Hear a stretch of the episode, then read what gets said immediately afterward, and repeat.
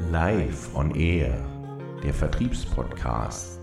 Menschen, Themen, Produkte.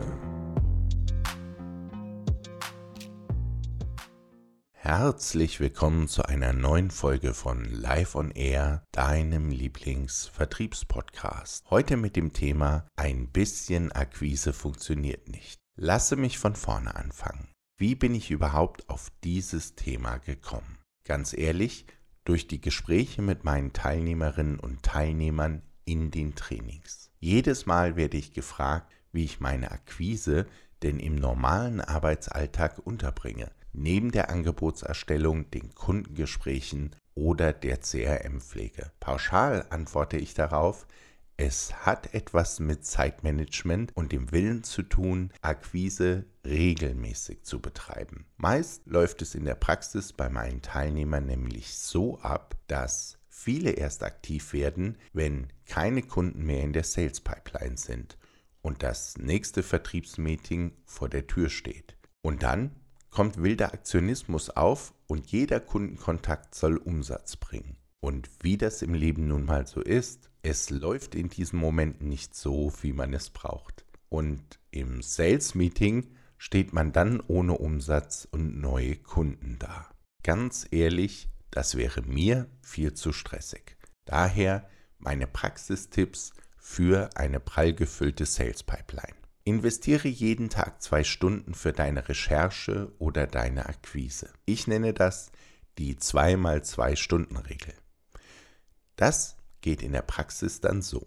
Montags beginnst du zwei Stunden lang kontinuierlich Leads via LinkedIn zu recherchieren. Wichtig hierbei, bleibe in der Branche und suche nach den Jobpositionen, die für deine Produkte oder Dienstleistungen relevant sind. Gemeint sind die Positionen oder Abteilungen, in diesen eine Herausforderung anfällt, die du mit deinen Produkten oder deinen Dienstleistungen fixen kannst. In meinem Fall sind das beispielsweise Vertriebsleiter oder die Personalentwicklung. Was ich dann ganz gerne mache, ist, dass ich in der Recherche nach Postleitzahlengebieten vorgehe. Einen Monat telefoniere ich also in Süddeutschland, dann Bayern, dann NRW und so weiter.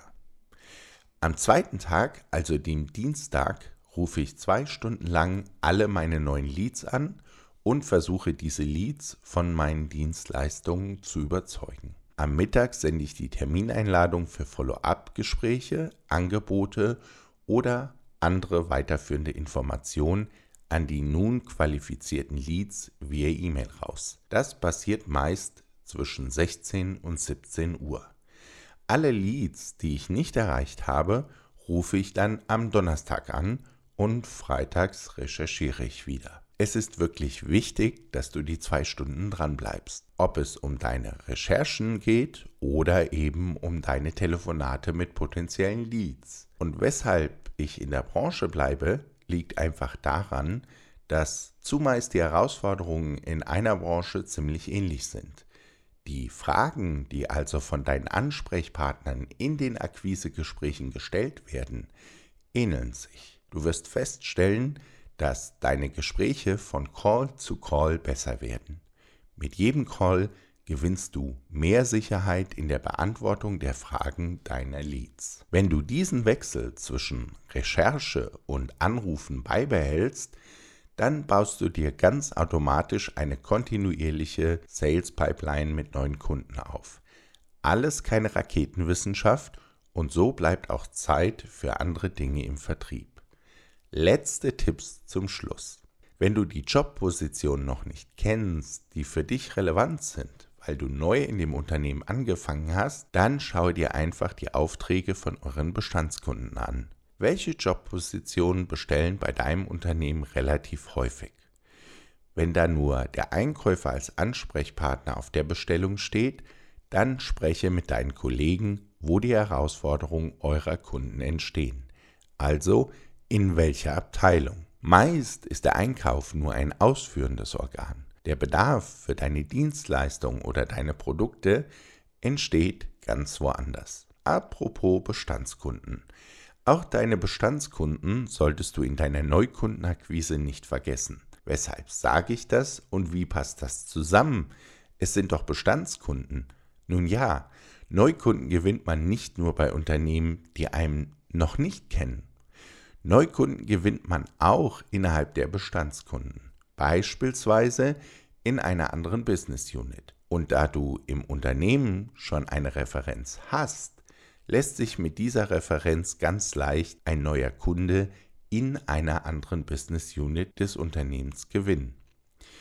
Und nicht selten verkürzt das deinen Sales-Prozess enorm. Last but not least, auch deine Bestandskunden entwickeln sich weiter. Nur weil dein Bestandskunde vor zwei Jahren ein Produkt aus deinem Portfolio gekauft hat, bedeutet das nicht, dass dieser Bestandskunde keine weiteren Dienstleistungen oder ein neues Produkt von dir kaufen würde. Deshalb spreche mit deinen Bestandskunden und frage sie einmal, welche Themen und Projekte sie aktuell beschäftigen. Es kommt nicht selten vor, dass durch dieses Gespräch mit einem Bestandskunden ein neuer Deal zustande kommt. Warum dieser Kunde dich nicht von selbst angesprochen hat, kann daran liegen, dass er dich nur für ein Thema abgespeichert hat und nicht für dein komplettes Portfolio. Damit dir das genau nicht passiert, solltest du regelmäßig mit deinen Bestandskunden in Kontakt sein. Das war es für heute von mir. Wenn dir diese Folge gefallen hat, dann abonniere meinen Podcast und sei beim nächsten Mal einfach wieder mit dabei. Darüber würde ich mich wirklich freuen. Dir weiterhin eine erfolgreiche Zeit im Vertrieb und wir hören uns bald wieder hier bei Live on Air. Wenn dir gefallen hat, was du gehört hast, dann abonniere meinen Podcast. Ich freue mich über jeden neuen Hörer.